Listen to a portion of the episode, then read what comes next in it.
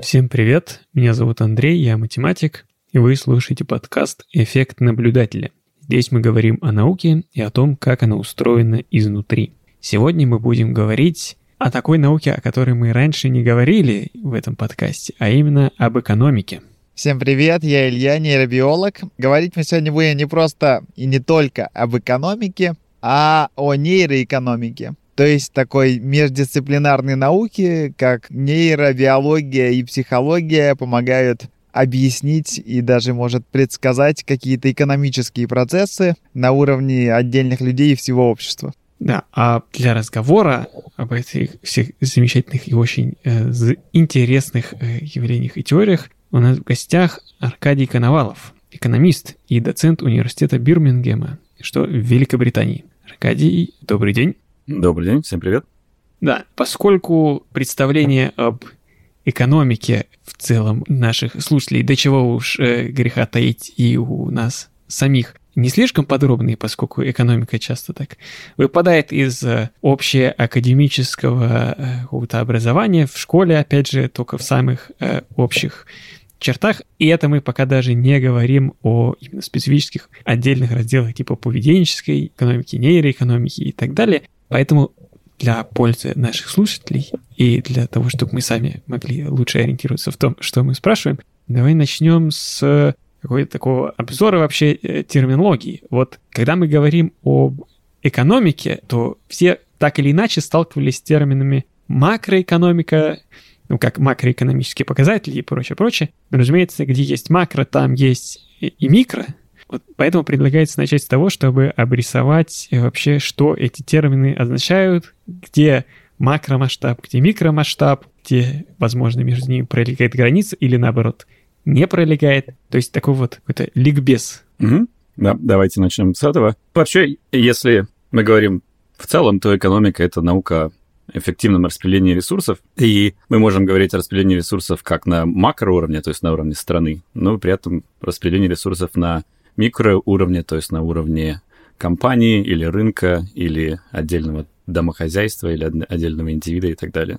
И разделение достаточно традиционное, то есть, может, может быть, уже больше ста лет. И обычно курсы в университете делятся на макроэкономику, микроэкономику, но есть разница, опять же, между бакалаврской макроэкономикой и аспирантской макроэкономикой, то есть макроэкономикой, которой, которой занимаются научные работники или профессора и так далее. То есть макроэкономика, если вы открываете учебник бакалаврского уровня, он просто вам объясняет, как работает экономика в государстве, что такое банковская система, чем Центробанк занимается, что такое воловой внутренний продукт, как его считать, что такое домохозяйство, каким образом они производят что-то, каким образом они на рынке труда участвуют и так далее, и так далее. То есть какие-то вообще общие концепции, э, просто рассказывать студентам, что вообще такое происходит в обществе на экономическом уровне, какие есть агенты, какие есть институты и так далее. Если мы на уровень научный забираемся, то есть на уровень аспирантуры по экономике, то современная макроэкономика — это прежде всего модели, которые математически описывают, как экономика работает на макроуровне, на уровне страны. То есть эти модели предполагают, что вот у нас есть какие-то домохозяйства, домохозяйства что-то производят, труд обычно они принимают какие-то решения о потреблении, как много товаров, как много услуг они покупают. Дальше у них какие-то есть бюджетные ограничения, сколько денег они зарабатывают, и они в долгосрочном планировании принимают решения, сколько им производить, сколько им покупать и так далее. И есть еще фирмы, мы также в эту математическую модель заводим фирмы, и можем еще завести государство, которое принимает решения о каких-то э, институтах, каких-то показателях, например, ставки рефинансирования для банков и так далее.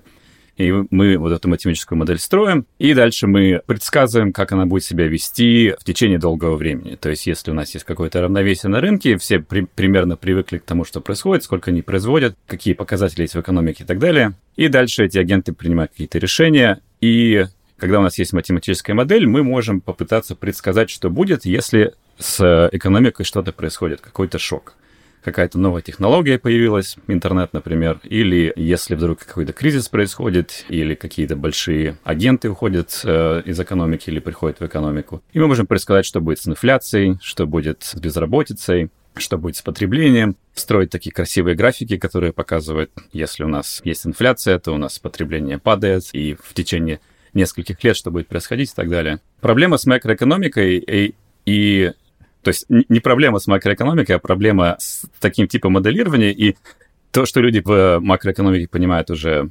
наверное, лет 60-70, это то, что если у вас есть э, какая-то система, и вы этой системе говорите, что система должна развиваться по таким законам, то люди, они же понимают примерно, как система работает. И если вы им говорите, мы сейчас ставку ревенсира поменяем, и в экономике должно происходить то-то и то-то, то люди, они, когда вы им говорите, что должно происходить то-то и то-то, они будут на это реагировать. И поэтому в этих моделях есть такая проблема, что система, которую вы исследуете, она на самом деле реагирует на то, что вы о ней говорите. То есть, если Центробанк что-то говорит, то и люди будут вести себя каким-то образом. И в этом, наверное, главная сложность исследования макроэкономики. То есть это, если коротко описать, чем макроэкономика занимается современная. И микроэкономика — это исследования очень разные, то есть это огромная дисциплина, в которой совершенно разными вещами сейчас люди занимаются, и в ней есть теория, когда люди, опять же, используют математические модели для описания поведения людей, поведения рынков, компаний и так далее. Есть экспериментальная экономика, то есть чем, чем я, например, занимаюсь, когда мы проводим эксперименты на людях, условно говоря, и пытаемся понять, каким образом они себя ведут в разных условиях. И есть прикладная экономика, которая исследует данные. То есть это, наверное, самая обширная сейчас часть, и она занимает, может быть, 8% публикаций в научных журналах. Это исследование самых разных данных, которые не обязательно имеют отношение к экономике, но которые можно исследовать с использованием экономических методов. То есть вы можете исследовать каким образом э, питание в школах влияет на оценки учеников. И этим экономисты могут сейчас заниматься, просто потому что они умеют работать с данными. И, в принципе, чем такая прикладная экономика сейчас занимается, в основном это использованием данных, чтобы показать причинно-следственную связь. То есть не просто, что что-то с чем-то коррелирует, а что мы можем показать, что какое-то явление, оно является причиной другого явления. То есть, например, питание в школах является причиной плохих оценок или хороших оценок и так далее. Вы можете спросить, какое отношение это имеет к экономике. Может быть, это отношение не имеет, но это все равно имеет отношение к благосостоянию общества, и экономисты, они в основном этими беспокойны, каким образом мы можем улучшить благосостояние людей путем оперирования разными институтами и так далее. А ты вот упоминал и в том, и в другом разговоре про домохозяйство, про фирмы. То есть, по сути, эти две области, они оперируют сходными категориями, но просто на разном уровне какого-то синтеза и вообще общей картины. То есть тут у нас все идет, ну понятно, что общество складывается из отдельных людей, но получается, что домохозяйства отдельные или какие-то маленькие там, коммерческие компании, их поведение, оно будет учитываться и в микроэкономике, и в макроэкономике просто по разным каким-то закономерностям. Да, то есть если вы исследуете рынок, например, вы хотите исследовать рынок авиаперевозок, то вы будете смотреть только на компании, которые занимаются авиаперевозками, и как они принимают решения по поводу цен, по поводу какие рейсы они вводят и так далее. Но при этом они принимают участие в глобальной экономике в том числе, в экономике страны, поэтому, когда вы будете исследовать макроэкономическую ситуацию, вы будете их включать, но уже не на таком уровне детализации. То есть макроэкономисты, они не будут смотреть, как авиарынок отдельно работает, рынок жилья, рынок труда и так далее. Они будут просто все это агрегировать и говорить о каком-то условной фирме или условном взаимохозяйстве, принимать во внимание, что такие агенты, разные агенты, они есть в экономике. Привет, это Кирилл, третий ведущий. Я не смог быть сегодня с коллегами, и теперь вот вместе с вами слушаю этот выпуск. Кажется, тут э, будет очень интересно. Немного задержу вас и расскажу о дружеском подкасте «Дайте данных». Его ведут Наташа Таганова и Саша Бородин. Ребята давно работают с большими данными и машинным обучением. Я, кажется, уже говорил, что часто компании складируют большие данные без особой цели, потому что даже задать правильные вопросы, на которые могут ответить эти данные, уже не так-то просто. А гости подкаста «Дайте данных» знают много интересных вопросов, как предсказать урожайность полей, как бороться с мошенниками, как защищать персональные данные, много чего еще. Мне понравился недавний выпуск про то, как большие данные помогают агрономам. Достаточно большие трудности у тех, кто разрабатывает продукты для этой области, вроде того, что цикл АБ-тестов длиной в год, да и вообще, как убедить человека, что лучше делать так, и урожайность будет на 5% больше, если там один какой-то катаклизм может уменьшить его на все 15%. Вообще иногда мне самому хочется, чтобы работа была как-то ближе к земле, а тут куда уж ближе. И смешного узнал, что черные археологи следят за снимками со спутников. И как только вспахали какое-то там интересное поле, едут туда с металлоискателями. Вообще, конечно, наличие больших данных иногда преображает области. Помню, вот говорили с Ларисой Марарица про вычислительную психологию, и там, конечно, вся область зависит от данных. Ну, данные мы, конечно, копим. Надеюсь, будем задавать все больше интересных вопросов. А подкаст «Дайте данных» нам про них расскажет. Ну и мы не будем отставать, надеюсь. Я подписался, буду следить. Когда мы говорим про действия агентов разных, когда мы смотрим на взаимодействие, например, каких-то корпораций или взаимодействие государств, или, с другой стороны, взаимодействие отдельных индивидуумов, то надо полагать тут какие-то совершенно разные законы вступают в силу. То есть понятно, что корпорации тоже управляются людьми, но, наверное, все-таки корпорация не ведет себя таким же образом, как человек. То есть на каком уровне начинают появляться особенности индивидуального поведения, а на каком уровне они, наоборот, влияют все меньше и меньше. И уже можно достаточно далеко абстрагироваться от того, что где-то там внизу отдельные люди со своими отдельными желаниями и мыслями. Это очень хороший вопрос, и ответа на него мы, наверное, полного не знаем, и не знаю, узнаем ли, но есть разные подходы к этому. То есть изначально макроэкономика, макроэкономика вообще не интересовала, чем занимаются отдельные люди, например, то есть на, на самом низком уровне. Но постепенно, как я уже говорил, лет 60 назад пришли ученые к пониманию, что нужно все-таки в макроэкономические модели вводить какой-то уровень более низкий, то есть уровень поведения людей или, ну, домохозяйств, может, не отдельного человека и так далее, поскольку решения принимаются все-таки на этом уровне. Если мы хотим понять, как система работает, мы должны все-таки эти точки принятия решений исследовать. Но при этом мы можем э, говорить, если говорим про фирму, да, внутри фирмы тоже очень, или внутри компании происходит много разных процессов. И на макроэкономическом уровне, наверное, не очень важно, каким образом именно внутри компании все это организовано. То есть, если там гендиректор, чем там уборщик занимается, какие там системы принятия решений внутри компании происходят, это на самом деле не очень важно, поскольку компания в итоге принимает какое-то общее решение, и, возможно, это не важно, что внутри нее происходит. Но, опять же, другие люди говорят, что это, возможно, важно, что внутри нее происходит. И если мы сейчас говорим, например, про отдельного человека и ту область, которой я занимаюсь, нейроэкономикой, то есть долгое время было неважно, что внутри человеческого мозга происходит, когда человек принимает решения экономические. Но теперь мы начали задумываться, что, возможно, какие-то ограничения, которые работа мозга накладывает, они могут повлиять на то, как человек принимает решения, в том числе в, в каких-то глобальных вопросах. И когда мы это все агрегируем между всеми людьми, это влияет на состояние всей экономики. Но есть разные школы, есть люди, которые говорят, что в макроэкономике все поведенческие вещи, они не имеют значения, поскольку они все друг друга отменяют в итоге, если мы это все агрегируем. И поэтому, например, поведенческие финансы — это очень непопулярная область, то есть люди, которые занимаются финансами, несмотря на то, что мы все понимаем, что в финансовых рынках какие-то иррациональные поведения, но, кажется, должно иметь значение, то есть люди бегут и покупают акции, если какая-то компания хорошо себя показывает, или люди начинают инвестировать в криптовалюту и так далее, возможно, иррационально, не до конца понимая, э, как этот рынок работает. Но есть э, целые школы, которые говорят, что в итоге, когда мы смотрим на весь рынок, все эти иррациональные вещи, они отпадают в итоге. То есть рынок в целом рационален, и если мы смотрим на что люди и компании делают все вместе, то это может описываться рациональными моделями, и поведенческие модели там не нужны. То есть раз, разные взгляды на вопросы, и, и вопрос хороший, и посмотрим, к чему это все в итоге приведет.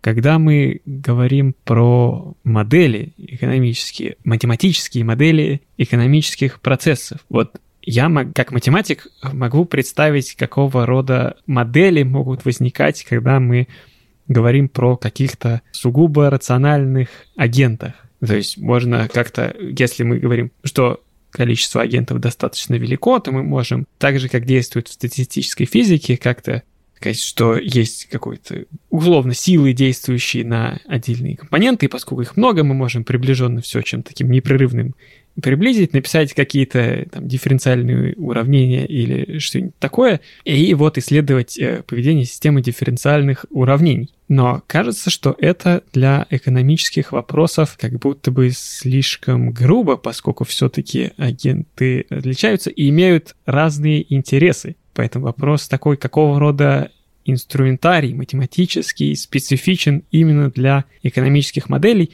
Ну, давай начнем с моделей, которые не учитывают какие-то сугубо поведенческие аспекты, то есть не относятся к природе людей индивидуальной, а относятся как бы какой-то целый. В, в духе люди хотят увеличить свою прибыль, но, так сказать, без деталей. Какой там математический инструментарий используется – да-да-да, давай про модели, там, теорию игр. Ну, раз мы заговорили под теорию игр, наверное, мы для слушателей сначала поясним, чем теория игр занимается и вот что такое теоретика игровые модели. И они очень активно используются в экономике, то есть математические модели, которые описывают ситуации, системы, в которых есть два или больше игроков или, или агентов, или взаимодействующих сторон. То есть этими игроками агенты могут быть, опять же, государства целые, могут быть компании, могут быть люди и так далее. И игра в этом смысле это очень широкое понятие. Игра это просто любая ситуация, в которой есть люди, которые принимают решения, или агенты, опять же. То есть мы будем, часто будем слово агенты, наверное, использовать, поскольку оно, слово агенты просто заменяет все возможные значения, имея в виду людей, и компании, и государства, и так далее. То есть есть два или больше агентов, и они принимают какие-то решения. То есть агенты — это все участники экономических взаимодействий, да? Да. То есть они взаимодействуют. У каждого агента есть какой-то набор решений, которые могут принять, и агенты эти либо независимы, либо друг за другом принимают эти решения, и эти решения ведут к какому-то результату. И этот результат, он может быть разный для разных агентов, но результат это всегда зависит от того, что они делают. То есть, если вы думаете про шахматы, Например, это очень простой пример игры, который можно тоже с точки зрения теории игр описать. Я делаю ход, вы делаете ход. Постепенно мы приходим к какому-то результату, либо я выиграл, либо вы выиграли. Да, то есть это очень простая игра. И мы можем эти модели использовать для описания экономических феноменов самых разных. Я просто какие-то конкретные примеры приведу. Например, очень популярный объект исследования — это рынок авиаперевозок, который я уже упомянул. То есть на рынке авиаперевозок обычно не очень много игроков, да, то есть если вы думаете про рынок страны, там есть всего несколько компаний, и эти компании принимают решение о том, по какой цене им билеты продавать, и они принимают решение, куда им летать, между какими городами и так далее. И как вы поймете, есть конкуренция между этими компаниями. И спрос или, или сколько люди будут покупать э, билетов, он всегда зависит от того, какую цену компания устанавливает, и есть ли рейс на это направление, есть ли рейсы с пересадками и так далее. То есть это такая достаточно сложная система, но при этом она достаточно понятная для моделирования. И вы можете математически описать спрос и предложение на рынке с помощью теоретика игровых моделей. То есть вы можете сказать, что вот у меня есть компания А и компания Б. Компания А может выставить такую цену, компания Б может выставить такую цену или предложить такое количество рейсов. И в зависимости от того, какие они рейсы и цены предложили, мы опять же описываем математически, сколько билетов люди могут купить в зависимости от того, как эта функция спроса организована. И дальше мы высчитываем, какой результат получил, сколько билетов продано и так далее. И э, теория игр просто говорит, что в итоге эта система должна прийти к равновесию, то есть компании выберут такое количество билетов и такое количество рейсов, что им будет невыгодно от этой ситуации отклоняться. То есть им будет невыгодно либо более дорогие билеты продавать, либо более дешевые, либо новые рейсы вводить, либо меньше рейсов вводить, поскольку любое отклонение от этой стратегии приведет к худшему результату. То есть это то, что называется равновесием в теории игр. И э, в экономике, в прикладной, например, авиаперевозки очень активно моделируются, и на реальных рыночных данных показывается, как реальные рыночные данные описываются этими математическими моделями. И дальше можно придумать всякие ситуации виртуальные, можно сказать, а что произойдет, если мы государственно регулированно ведем на этом рынке, если мы запретим продавать слишком дорогие билеты, например, или если мы какие-то субсидии для перевозчиков ведем, что произойдет с этой моделью. И это может помочь государству, во-первых, регулировать рынок, во-вторых, сам, самим компаниям это может помочь понять, по какой цене им нужно билеты продавать, как рынок будет на это реагировать и так далее. И с этой точки зрения обычно все моделируется абсолютно рационально. То есть считается, что компании принимают рациональное решение, и на самом деле достаточно сложно придумать, что такое иррациональное решение компании. То есть мы можем придумать иррациональное решение для человека, поскольку мы можем подумать о человеческой психологии и так далее, но компания — это не какое-то существо с психологией. Это организация, в которой, которая в итоге принимает какие-то решения в зависимости от того, что люди внутри компании делают. Но, опять же, в этих моделях то, чем занимаются люди внутри компании, не учитывается. То есть это пример такой рациональной модели, которая достаточно хорошо описывает.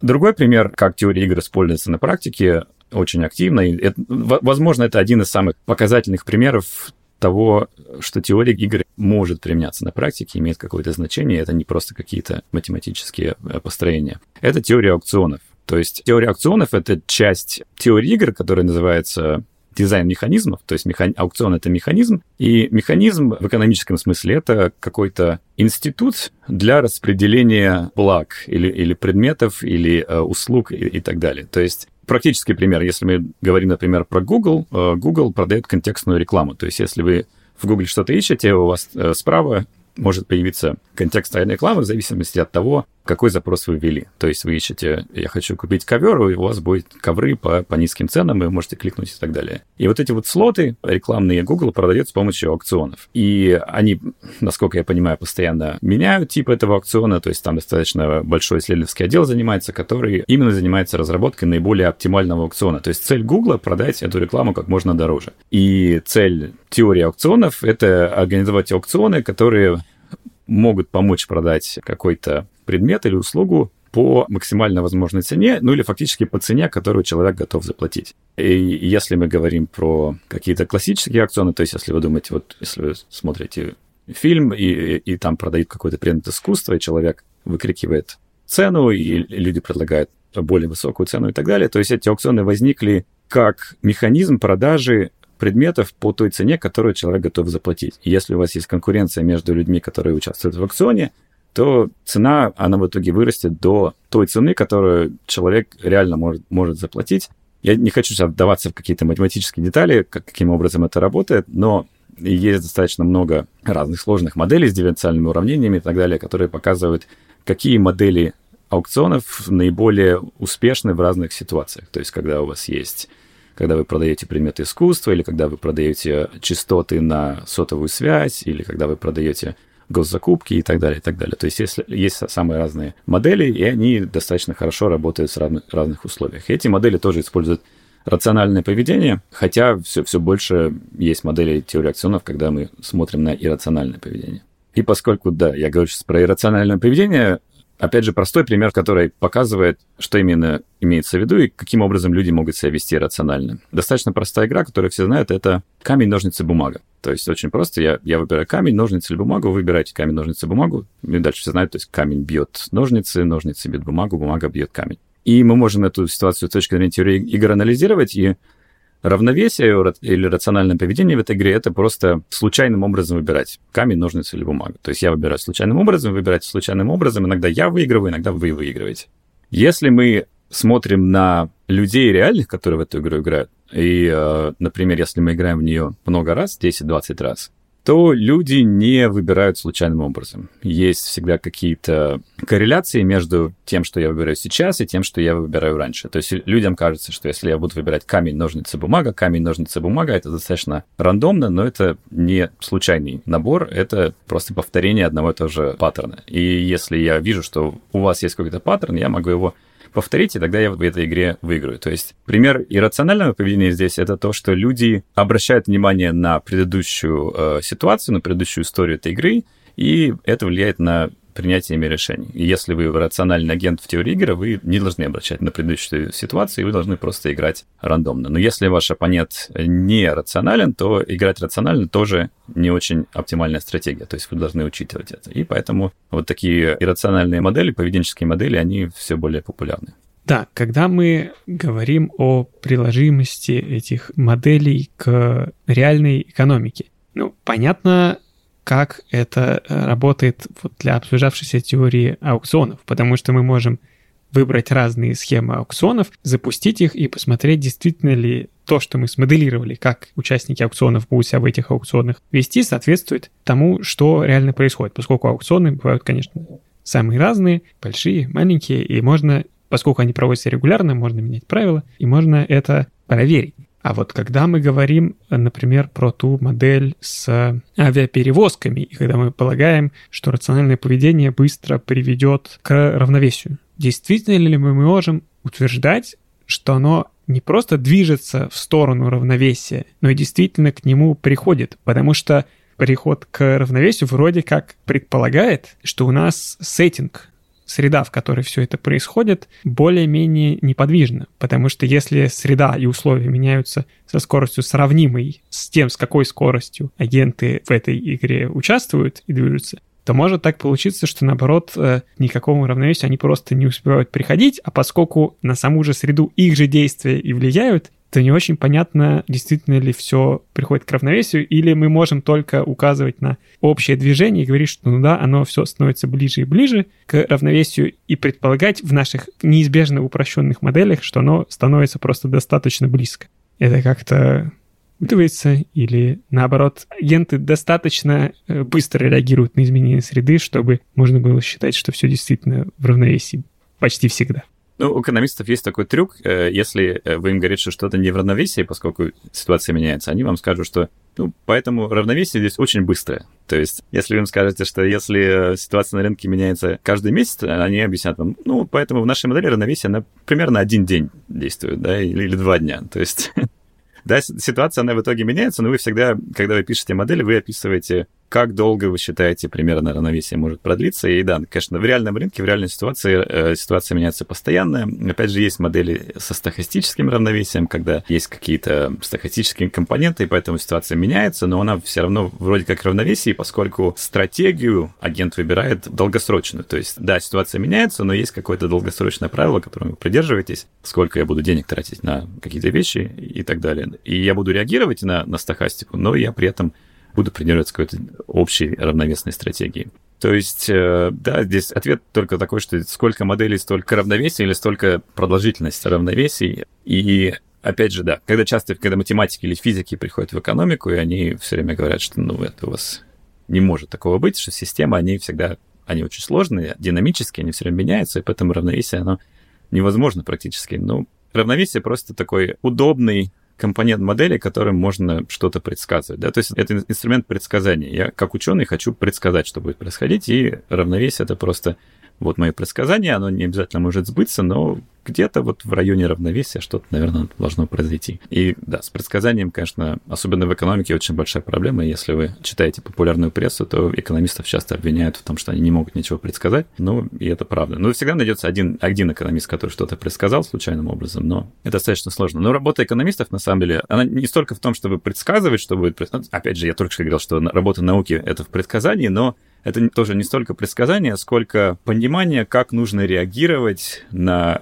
разные ситуации, которые вы не могли предсказать. Да, то есть если мы говорим про макроэкономику, то предсказывать какие-то большие кризисы, войны и так далее достаточно сложно или невозможно. Но можно с помощью моделей пытаться понять, что мы должны делать, если этот кризис или какая-то ситуация случилась, и что нужно делать с экономикой, какие решения должен Центробанк принимать и так далее. И, например, американский Центробанк достаточно эффективен в этом смысле. То есть, наверное, со времен Великой депрессии было очень много кризисов, но американская экономика с ними достаточно успешно справляется по сравнению с многими другими экономиками мира. Если вы посмотрите на рост ВВП американского, он со времен Великой депрессии выглядит примерно как прямая линия. А если вы посмотрите на какие-то другие страны, включая Россию, это, конечно, не настолько успешная работа экономического блока. Ну да, то есть э, равновесие, возможно, невозможно, но мы можем попытаться предсказать, что нам нужно делать, если вдруг из равновесия мы ушли. Например. Да, я так понимаю, когда мы говорим про реакции на э, различные явления и вообще на принятие решений, вот когда мы говорили про функцию спроса и вот стандартные известные, то, что то, что из экономики знают все про баланс спроса и предложения, это же модель, которая как раз человеческая не совсем учитывает не только даже какие-то иррациональные вещи. Например, она не учитывает просто знания, например, покупателя. Например, тот аспект, что покупатель не может в точности заранее предсказать, какого качества товар ему продадут, или наниматель не может в точности заранее предсказать, какого уровня будет работник, как он себя покажет а переговоры о цене происходят до того, как выяснится, что же там на самом деле. То есть как минимум, насколько я знаю, экономисты уже довольно давно вопросы об информационной асимметрии встраивают в свои модели. Это отдельная большая тема. Не знаю, будем ли мы ее как-то подробно обсуждать. Вот вопрос о том, что участники могут вообще действовать рационально или иррационально на фоне того, что у них есть какое-то знание или нет какого-то знания. Можно ли это встроить в модели таким образом, чтобы люди в некотором роде были различны в этой модели. То есть не все потребители как один э, роботы, действующие одинаково или действующие не одинаково, но случайно, а чтобы их можно было разделять, условно говоря, на типы Да-да, вопрос понятия. Я, я чуть-чуть его переначу. Начну с того, что есть такое выражение, я не помню, кому его приписывают, что все модели неправильные, но некоторые модели полезные. Да? То есть нет такой модели, которая реально все правильно описывает, что происходит в экономике, но есть какая-то польза, которую вы можете, можете извлечь. И модель спроса и предложения, она на самом деле очень простая, и она все, что она описывает, это то, как цена и объем предложений на рынке реагируют на разные ситуации, которые могут возникнуть с точки зрения увеличения спроса или увеличения предложений, увеличения издержек компании. То есть цель этой модели даже не в том, чтобы какие-то детальные вещи предсказать в зависимости от того, какие типы у вас есть потребители и так далее. Это просто такая очень простая модель, которая может вам объяснить, куда может цена или объем предложения на рынке пойти при возникновении какой-то ситуации. Теперь, когда мы говорим о том, как мы можем описывать потребителей или агентов с точки зрения разных типов, например, то здесь вариантов очень много, да, то есть если мы сейчас начнем говорить про иррациональное поведение, то есть э, то вариантов иррационального поведения его очень много. То есть можно много придумать моделей, в которых да, есть разные люди, э, есть люди, у которых память по-разному работает. Кто-то помнит хорошо, что случилось вчера, кто-то не помнит. Есть люди, которые любят риск, есть люди, которые боятся риска. Есть люди, которые готовы делиться деньгами и едой с ближними. Есть люди, которые не готовы, не менее альтруистичны. И мы можем, опять же, людей в разных, в самых разных моделях делить на самые разные типы. И Вопрос хороший, поскольку именно в макроэкономических моделях, наверное, последние 10, лет 10 или 20 э, как раз начали им заниматься, делить людей на, на типы. Они называются модели с гетерогенными агентами, и такие модели помогают описать какие-то явления в которые моделями с гомогенными агентами не очень хорошо описываются. Но, как я только что сказал, типов иррациональности очень много. Это, ну, опять же, как по Толстому, да, то есть все рациональные люди, они одинаковые, все иррациональные люди иррациональны по-своему. И вы можете в самый... То есть если мы берем модель стереоакционов, вы можете ввести в нее любые типы рациональности, какие вы хотите. В математике вы можете сказать, допустим, у меня агенты боятся риска, то есть боятся поднимать цену слишком высоко. Есть агенты, которые не очень понимают, что происходит вообще, и, и просто принимают решения рандомно. Есть агенты, которые хорошо понимают, что их оппонент делает, а есть агенты, которые плохо понимают, что делает оппонент, и не реагируют на них. И пространство для моделирования есть огромное, и то есть целые области построены в науке на самых разных вещах с точки зрения иррациональности. И опять же нужно разграничивать иррациональность, которую мы не можем объяснить, и рациональность, которую мы можем объяснить. То есть я упомянул риск, например, да, то есть мы можем сказать, этот человек боится риска, да, то есть если я вам предлагаю сыграть в лотерею, в которой вы можете выиграть 100 долларов или проиграть 100 долларов и не играть в эту лотерею, то... Не, давайте, давайте другой пример. То есть, например, я предлагаю вам, вы выиграете 200 долларов или проиграете 100. То есть в математическом ожидании эта лотерея имеет положительный результат, то есть вы, по идее, должны эту лотерею играть. Но многие люди не будут играть, поскольку они боятся потерять 100 долларов, поэтому мы можем сказать, что этот человек боится риска. И моделей, почему человек боится риска, может быть очень много, и они могут быть совершенно иррациональны. То есть мы, я, например, могу сказать, о, это какая-то человеческая психология необъяснимая, непонятно, что с ним, с человеком происходит, и поэтому он боится риска. Это иррациональная модель. Или я могу сказать, ну, у этого человека просто функция полезности построена таким образом, что он выглядит так, как будто он боится риска, поскольку у него есть убывающая функция полезности. И тогда это рациональное объяснение иррационального поведения. То есть и экономисты, на самом деле, последние 50 лет занимались тем, что они пытались придумать рациональное объяснение иррациональному поведению. И очень часто достаточно успешно происходит но не всегда. То есть тот же пример, который я упомянул с камень, ножницы, бумага, да, то есть мы можем придумать рациональное объяснение и такому иррациональному поведению, что люди не будут играть рандомное равновесие, потому что у людей есть какая-то модель, где они отслеживают, что их оппонент делает и так далее. Но, опять же, все равно остаются явления, данные, которые мы объяснить не можем с, точки зрения, и поэтому приходится придумать э, различные заплатки и так далее. Но э, за последние 50 лет, наверное, произошло несколько крупных революций, наверное, в поведенческой экономике, которые пытались объяснить различные вот эти рациональные явления. То есть первая волна была, когда психологи вроде Даниэля Канемана пришли в экономику. То есть, может быть, вы слышали, Даниэль Канеман получил, будучи психологом по профессии образования, он получил Нобелевскую премию по экономике в 90-х годах за теории, которые описывают какие-то экономические аспекты поведения, не обязательно с рациональной точки зрения. И потом после него достаточно большое число людей описывали все вот эти рациональные аспекты поведения. Много книг по этому поводу написано. Потом пришли экономисты, начали придумывать рациональные объяснения этим, этим иррациональным данным. И потом пришли нейроэкономисты, но мы можем по этому поводу тоже поговорить. Да, просто звучит действительно так, что есть куча разных э, вариантов того, как иррационально себя могут э, люди вести, и можно им придумать такое объяснение, можно придумать эдакое объяснение. А как выбрать, какое из них реальное? Так вот, чисто умозрительно совершенно непонятно. И это звучит как буквально призыв. Давайте залезем людям, живым людям в голову и посмотрим, что же там у них на самом деле происходит. То есть вместо того, чтобы придумывать какие-то условные модели, а давайте посмотрим, что если так, а давайте посмотрим, что если так, давайте вместо этого посмотрим, что на самом деле делают живые люди.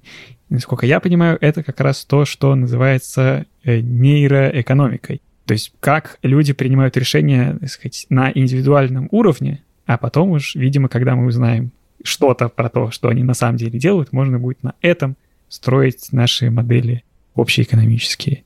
Да, то есть э, общий смысл примерно такой, да. То есть примерно лет 20 назад, когда томографы начали использовать для исследования человеческого мозга и исследования поведения людей, некоторые экономисты заметили, что такая ситуация происходит, и подумали, что, может быть, мы можем взять человека, поместить его в томограф, дать ему какой-то экономический эксперимент или принять какие-то решения, или играть в такие экономические игры и посмотреть, что в мозгу происходит, или в каких областях мозга что происходит.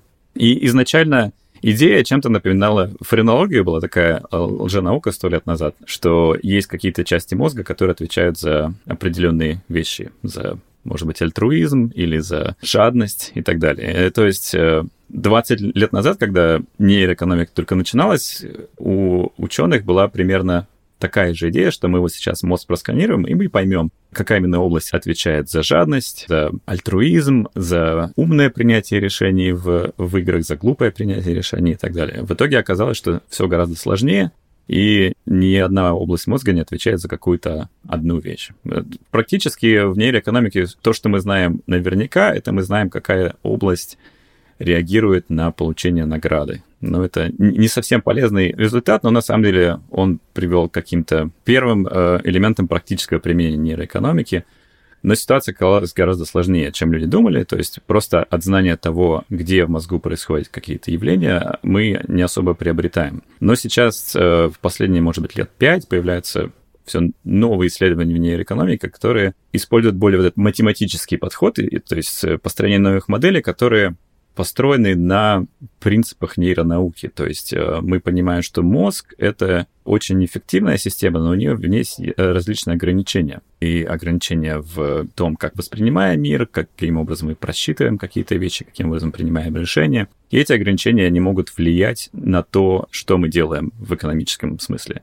И, возможно, сейчас вот такое направление этих новых математических моделей, оно окажется более полезным, чем просто публикация красивых картинок с мозгом, которые показывают, где в мозгу что происходит, чем обычно сейчас популярная нейронаука занимается.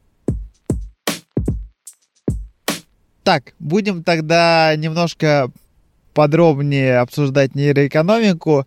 Вот, интересно просто у нас такой сегодня состав, что ты вроде как бы экономист и по образованию, и по, по бэкграунду, но занимаешься нейроэкономикой. Я не занимался никогда нейроэкономикой, но я все-таки нейробиолог, поэтому мы тут общими усилиями, наверное, сможем какое-то разноплановое, разностороннее представление составить. То есть, насколько я понимаю, и то, о чем ты упомянул, что действительно нейроэкономика, все вот эти эксперименты с МРТ направлены в первую очередь на вот дофаминовую систему мозга, систему внутреннего подкрепления, потому что идея, одна из, по крайней мере, идей, что движет мотивацией человека при принятии тех или иных решений. И, соответственно, дофамин это как раз вот он связан и с, и с вознаграждением, и с э, зависимостями различными, с э, азартными играми и прочее, прочее. То есть мы не будем, наверное, сегодня сильно углубляться в ту часть, которая про мозг и про нейробиологию,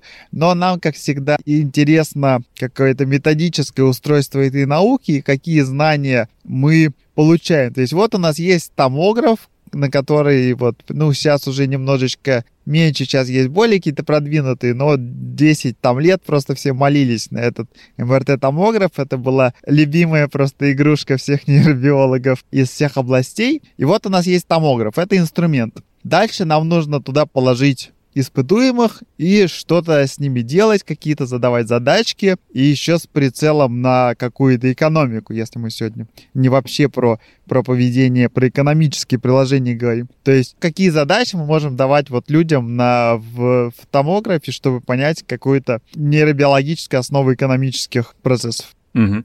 Ну, начнем, наверное, с самых простых экспериментов, из которые просто имеют отношение к дофаминовой системе, к системе вознаграждения. То есть самый простой экономический эксперимент, который вы можете провести, это вы кладете человека в томограф, и потом ему показываете 300 разных шоколадок. То есть вы показываете ему Марс, Твикс, Баунти и так далее. И шоколадки, чипсы. То есть это были одни из самых первых экспериментов.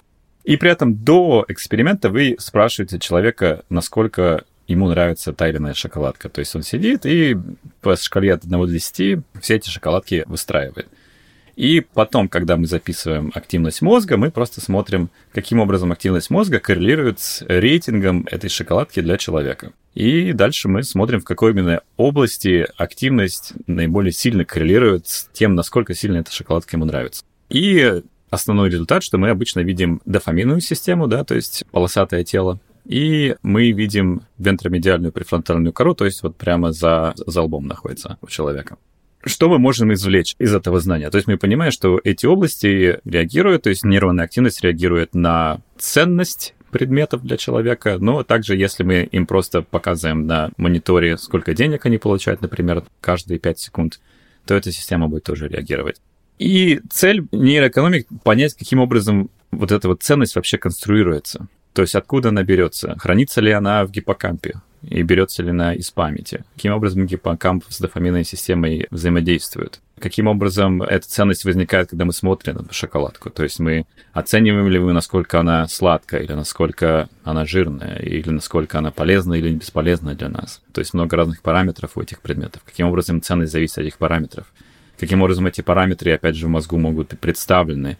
То есть, если мы говорим про правильное питание, люди пытаются понять, э, как мы можем помочь людям более правильно питаться, увидеть, каким образом самоконтроль работает. То есть, вы увидите шоколадку, в которой много сахара, и вы хотите ее съесть, ваша ценностная система в мозгу начинает вам говорить, съешь, съешь ее скорее, но у вас есть самоконтроль, есть какие-то зоны мозга, которые ответственны за самоконтроль, возможно, и они снижают ценность. Каким образом такой процесс происходит. И в целом, если, опять же, приведу пример более практического использования, мы можем спросить человека, как ему, нравится ли ему что-то, или мы можем посмотреть на активность мозга, да, то есть мы можем не обязательно спрашивать, мы можем просто записать, насколько дофаминная система была активна, когда я человеку показал эту шоколадку. И, например, э, был такой эксперимент, людям показывали не шоколадки, а показывали проекты на сайте GoFundMe. Это такой сайт, на котором люди собирают деньги на, на разные цели, обычно на лечение, или на какие-то благотворительные цели, или, или на собственный бизнес и так далее. И участникам в эксперименте показывали картинки с этого сайта, короткое описание проекта,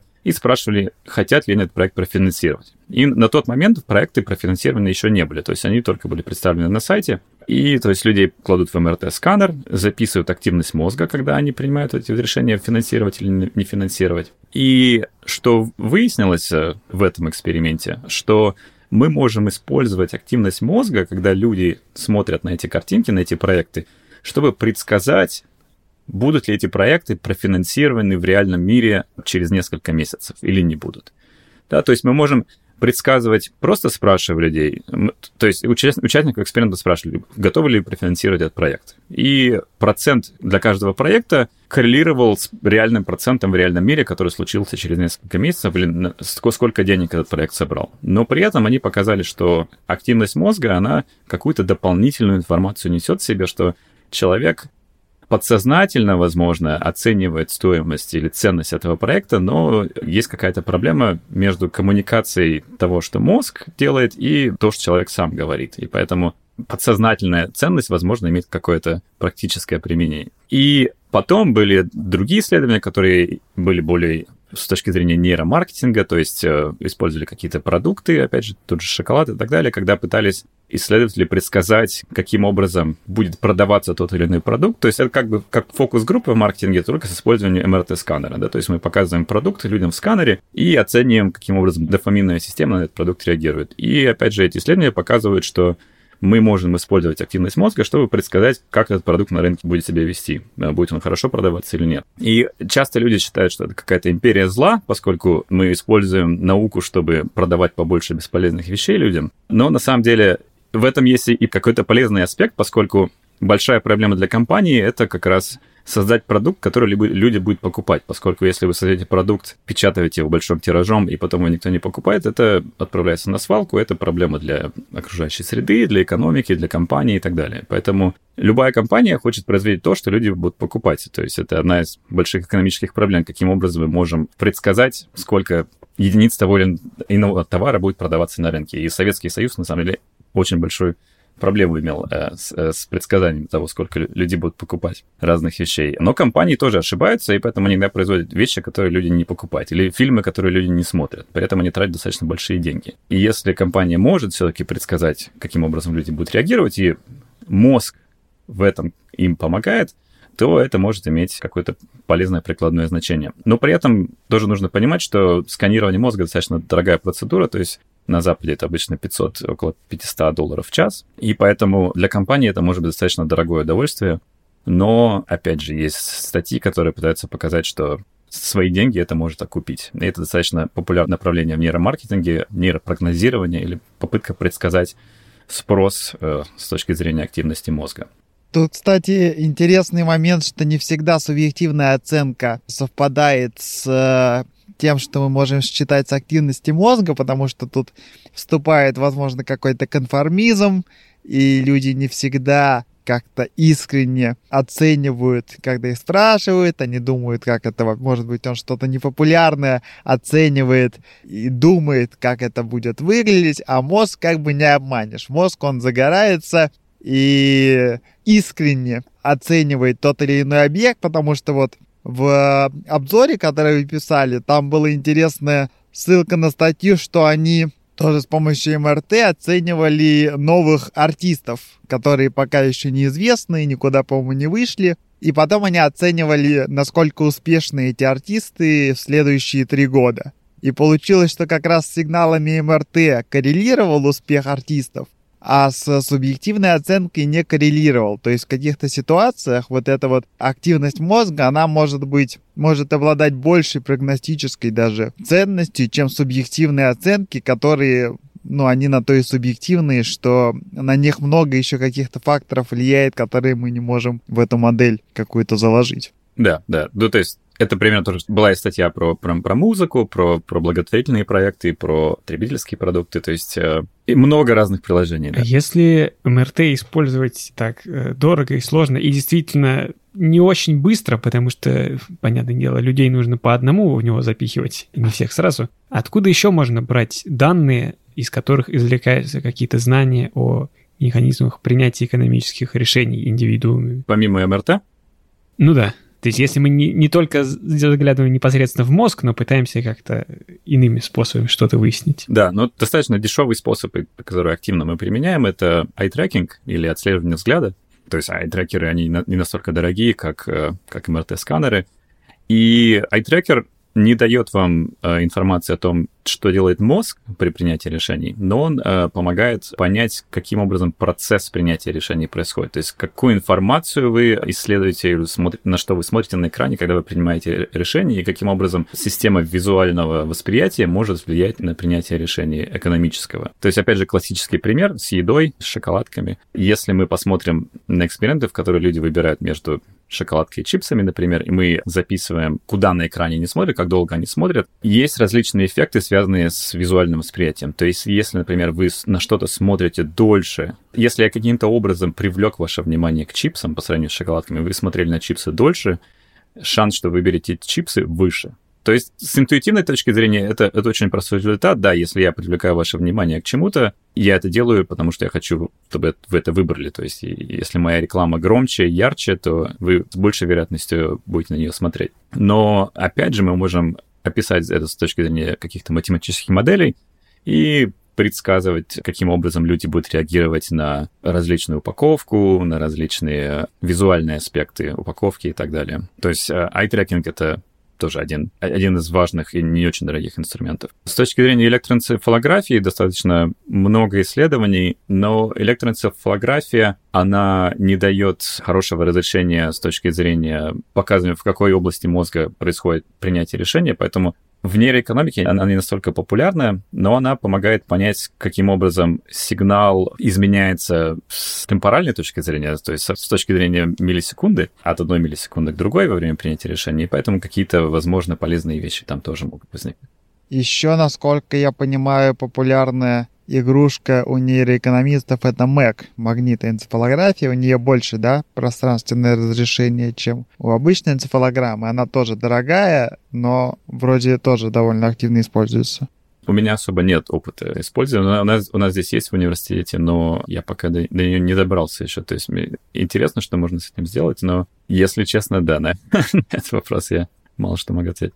Вот, потому что, ну, я могу так для слушателей в двух словах объяснить, что магнитоэнцефалография, там принцип схожий с ЭЭГ, но просто ЭЭГ только с поверхности черепа снимает электрическую активность, которая как-то отражает, что происходит в мозге, а у МЭК у нее более, ну и, и разрешение просто больше у МЭК, и более глубокие мозговые структуры она может регистрировать, поэтому это тоже дорого, и это огромная установка, и потому что проблема же еще одна проблема в МРТ и в СМЭК, то, что это такое, мягко говоря, неестественное поведение. В томографе вообще человек лежит в маленькой узкой трубе, ну ладно, в, там, в МЭК он хотя бы сидит вот таким колпаком, и ему там в этом МРТ предлагают какие-то решать задачи, что, наверное, влияет на поведение, и было бы здорово какие-то более удобные, легкие штуки использовать, потому что еще одно, одно ограничение логичное МРТ, то, что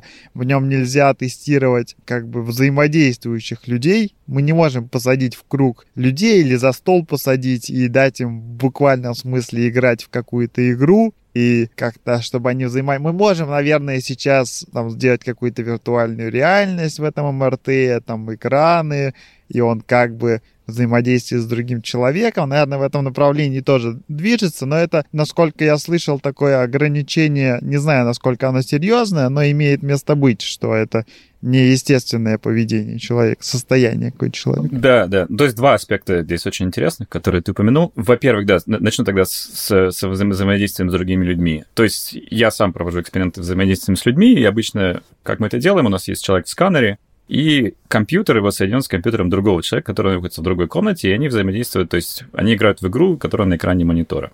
То есть есть взаимодействие. И есть центры, в которых можно в несколько сканеров одновременно кладут людей, и они взаимодействуют друг с другом. То есть это, в принципе, возможно, но достаточно дорого. То есть мы обычно, у нас один человек в сканере, один человек снаружи. Проблема в том, что мы часто не хотим, чтобы они друг с другом встречались до, до эксперимента, поскольку мы не хотим, чтобы у них какие-то были представления о том, какого пола другой человек и так далее. То есть какие-то у них э, искажения возникали. Поэтому мы им не даем друг с другом встречаться, но мы при этом пытаемся их убедить, что на самом деле другой человек есть. Это достаточно сложно, то есть нам нужно каким-то образом... Там, там реально кто-то есть, вы не играете с компьютером, мы вам не врем, и это достаточно большая проблема, поскольку участники экспериментов, они умные люди достаточно, и они понимают, что очень часто эксперименты проводятся, когда им врут, им говорят, что вы с кем-то взаимодействуете, но на самом деле нет. И таких экспериментов в психологии очень много, в экономике меньше. То есть экономисты очень не любят врать людям, а психологи врут постоянно, и э, это, это большая проблема. Врут сильное слово, но так происходит. И, то есть, люди какие-то... Есть очень много разных ухищрений, которые, чтобы убедить э, участников, что реальное взаимодействие происходит, и в случае, когда оно реально происходит, и в случае, когда оно не происходит, и они просто играют с компьютером. И, и я, у меня были эксперименты обоих типов, и это, это достаточно сложная проблема, да, а, взаимодействия. И следующая большая проблема, конечно, для нейроэкономики — это ограничение на то, какие именно эксперименты можно проводить в сканере. И то есть, поясним для слушателей, нейробиологические данные, они, в них очень много шума, и поэтому, когда мы принимаем решение в сканере, сигнал мозга, он на самом деле еще в себе имеет очень большой шумовой компонент, и поэтому, чтобы извлечь какой-то сигнал этого шума, нам нужно этот эксперимент проводить 300 раз. То есть нам нужно, чтобы решение человек принимал 200-300 раз в сканере. И Это решение постоянно повторяется. То есть мы, опять же, делаем более интересные эксперименты, чтобы это решение было более интересное, чтобы оно было разным каждый раунд эксперимента. То есть если у вас разные шоколадки, то это разные решения. Но если вы, например, играете в игру с другим человеком, это достаточно скучно играть в одну и ту же игру в камень, ножницы, бумага 300 раз подряд. И это большое ограничение, поскольку очень многие экономические решения они, а, в реальной жизни вы не принимаете 300 раз подряд, особенно в течение одного часа. Поэтому, если мы посмотрим на эксперименты, которые экономисты проводят, очень часто экономические эксперименты — это одно решение. То есть человек, люди приходят в лабораторию, принимают одно решение, и уходят. В нейроэкономике так невозможно, поскольку если я запишу сигнал у человека, который принял только одно решение, это может быть просто шум, а я просто записываю шум. Поэтому очень сильное ограничение на то, какие типы решений мы можем э, исследовать. И это, конечно, большая проблема. И опять же, проблема с э, соотношением этих решений с реальным миром, поскольку да, очень сложно представить ситуацию, в которых в реальной жизни вы будете 300 решений принимать в течение часа. Но если мы говорим про игры, какие-то простые игры, то, например, когда вы играете в теннис, это та же самая камень, ножницы, бумага, с точки зрения подаю на налево или направо, например. И это пример игры в реальной жизни, когда вы принимаете такие решения. Или когда вы бьете пенальти в футболе, например.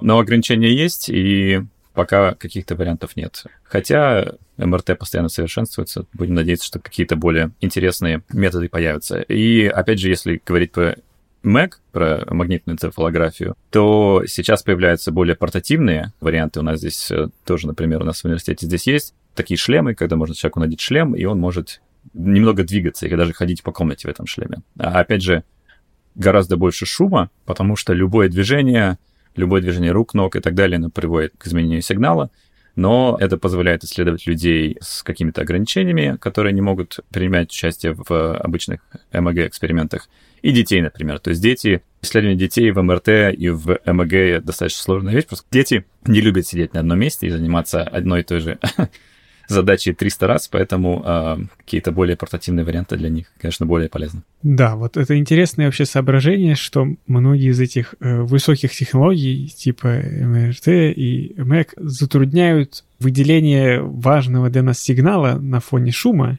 потому что любое другое действие тоже там как-то отражается.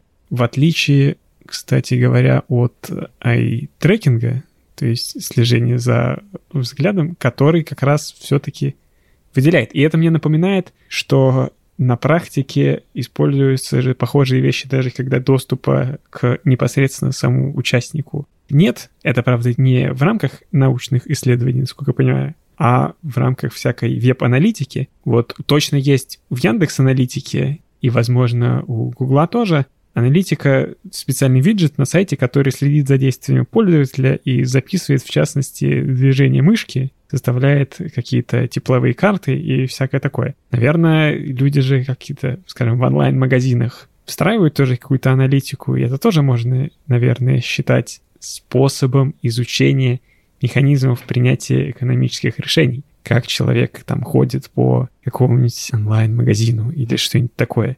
В таком вот ключе в науке, именно в академической сфере методы применяются – да, применяются. То есть отслеживание движения мышки или курсора положения на экране, то есть используется достаточно часто, когда... Поскольку это гораздо дешевле, чем eye-tracking, например, но при этом нужно тоже методологические какие-то особенности учитывать. То есть разные люди по-разному используют мышку, кто-то более успешно, кто-то менее. Траектории движения мышки у всех разные. Но при этом мы можем смотреть куда люди кликают, например, каким образом траектория, куда она движется и так далее. У меня есть статья, где мы пытаемся предсказать, как люди оценивают вероятности с, помощью движения мышки. И это тоже сейчас становится все, все более популярный метод.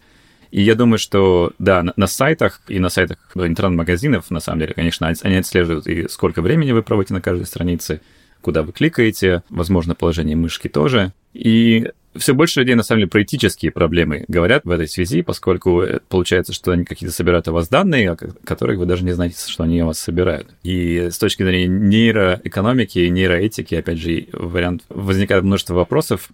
Этично ли собирать данные о взгляде, о движении мыши? Пока что мы не можем собирать данные о нейросигнале, но, возможно, в какие-то появятся варианты, что мы можем просто записывать нейросигнал даже без понимания человеком, что его нейросигнал записывается в будущем. И есть много статей по нейроэтике, которые обсуждают эти вопросы. Нужно ли спрашивать э, согласие пользователя на сбор таких данных? И, наверное, наверное, нужно. Да, это действительно пугает, а то можно себе представить, что вместо экзит-полов на выборах будут просто камеру какую-нибудь специальную направлять на человека и говорить, ага, вот он за кого голосовал. Пугающе. Да-да-да, да, именно. Так, ближе, наверное, к завершению, когда только нейроэкономика появлялась, вот где-то там в начале 21 века, то на нее возлагали прям, ну, безумные надежды, что сейчас мы залезем в мозг, все поймем, как там все работает, как принимаются решения, и это нам сулит прям какой-то грандиозный прорыв в экономике. Вот прошло уже почти 20 лет нейроэкономики, и вот вы писали обзор, собственно, так он назывался, 10 лет нейроэкономики. И давай тогда в качестве какого-то резюме у нас получилось вообще вот эти все исследования каким-то образом инкорпорировать непосредственно в практику, в экономику. Ну вот ты упомянул про нейромаркетинг как такое, видимо, пример успешного использования этих знаний на каком-то, может быть, более высоком уровне экономической вот этой всей структуры. Что мы вообще смогли с этим всей кучей данных сделать? Я думаю, что происходит с нейроэкономикой. Я сейчас не помню, как этот график называется, но есть такой график принятия новых технологий или, или новых идей, и у него обычно такой всплеск в начале, и потом идет вниз-вниз-вниз, и потом начинает снова расти. То есть я думаю, что мы сейчас... Кривая хайпа. Кривая хайпа, да, что мы на этой кривой хайпа, мы прошли вот этот первый всплеск, сейчас мы пытаемся выбраться из, из, из самого низа этого графика. То есть первый хайп, я думаю, что прошел уже, то есть люди начали понимать, что просто используя МРТ, например, каких-то прорывов в понимании экономического поведения у нас не случилось. Да? То есть и самый простой показатель, наверное, это сколько статей с использованием МРТ было опубликовано в экономических журналах, в ведущих экономических журналах именно по, по экономической науке. И я думаю, что я могу сейчас вспомнить, может быть, две или три. То есть э, именно с использованием МРТ две или три, eye-tracking больше. Я думаю, что там, может быть, на пару э, дюжин счет идет. Но с точки зрения прорыва в экономическую науку со стороны нейробиологии этого не случилось. Но что случилось, что происходит последние пять лет, я уже упоминал, это вот это построение новых математических моделей, которые используют идеи из нейробиологии, из когнитивной психологии. То есть идеи из психологии уже, уже приходили лет 30-40 назад, а сейчас идеи, например, о визуальном э, восприятии, да, то есть э, все, наверное, знают визуальные иллюзии, когда вы смотрите на какую-то картинку, и вам что-то кажется на ней происходит, но на самом деле там изображено совсем другое. Вам кажется, что линии искривлены или так далее. И это все связано с особенностями того, как наша система восприятия работает. И или, например, цифры. То есть, когда люди смотрят на разные цифры, если мы смотрим на нейробиологию восприятия чисел и цифр, то для людей легче воспринимать разницу между цифрой 2 и 3 или 4 и 5, чем между 1245 и 1247. То есть какие-то большие цифры, э, восприятие, э, восприятие чисел, оно искажается. И это тоже связано с особенностями того, как мозг работает при восприятии чисел. И мы можем эти процессы моделировать с точки зрения математики, каким образом эта кривая восприятия чисел, например, выглядит.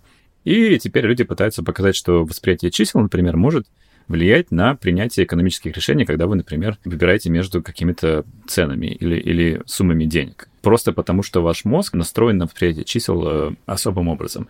И это влияет на принятие экономических решений. Мы можем, используя вот эту кривую восприятия чисел из нейробиологии, можем эту кривую взять, перенести в экономические модели и показать, что экономическое поведение зависит от каких-то особенностей восприятия мозга. При этом мы не используем никаких реальных нейробиологических данных, конечно, это мы просто используем идеи и модели, которые основаны на нейробиологических данных из другой дисциплины, из э, восприятия чисел, восприятия визуального и так далее. И сейчас э, многим кажется в последние, может быть, 3-5 лет, что вот это вот наиболее перспективное Э, направление для нейроэкономики, для проникновения в экономические модели и так далее. То есть не использование реальных данных, а более построение каких-то теоретических моделей с использованием нейробиологических принципов. Замечательно, и всегда приятно слышать, что так или иначе для более абстрактных и более крупных вещах можно теперь все с большей уверенностью рассуждать, основываясь на вещах все более низкоуровневых, точно так же, как биология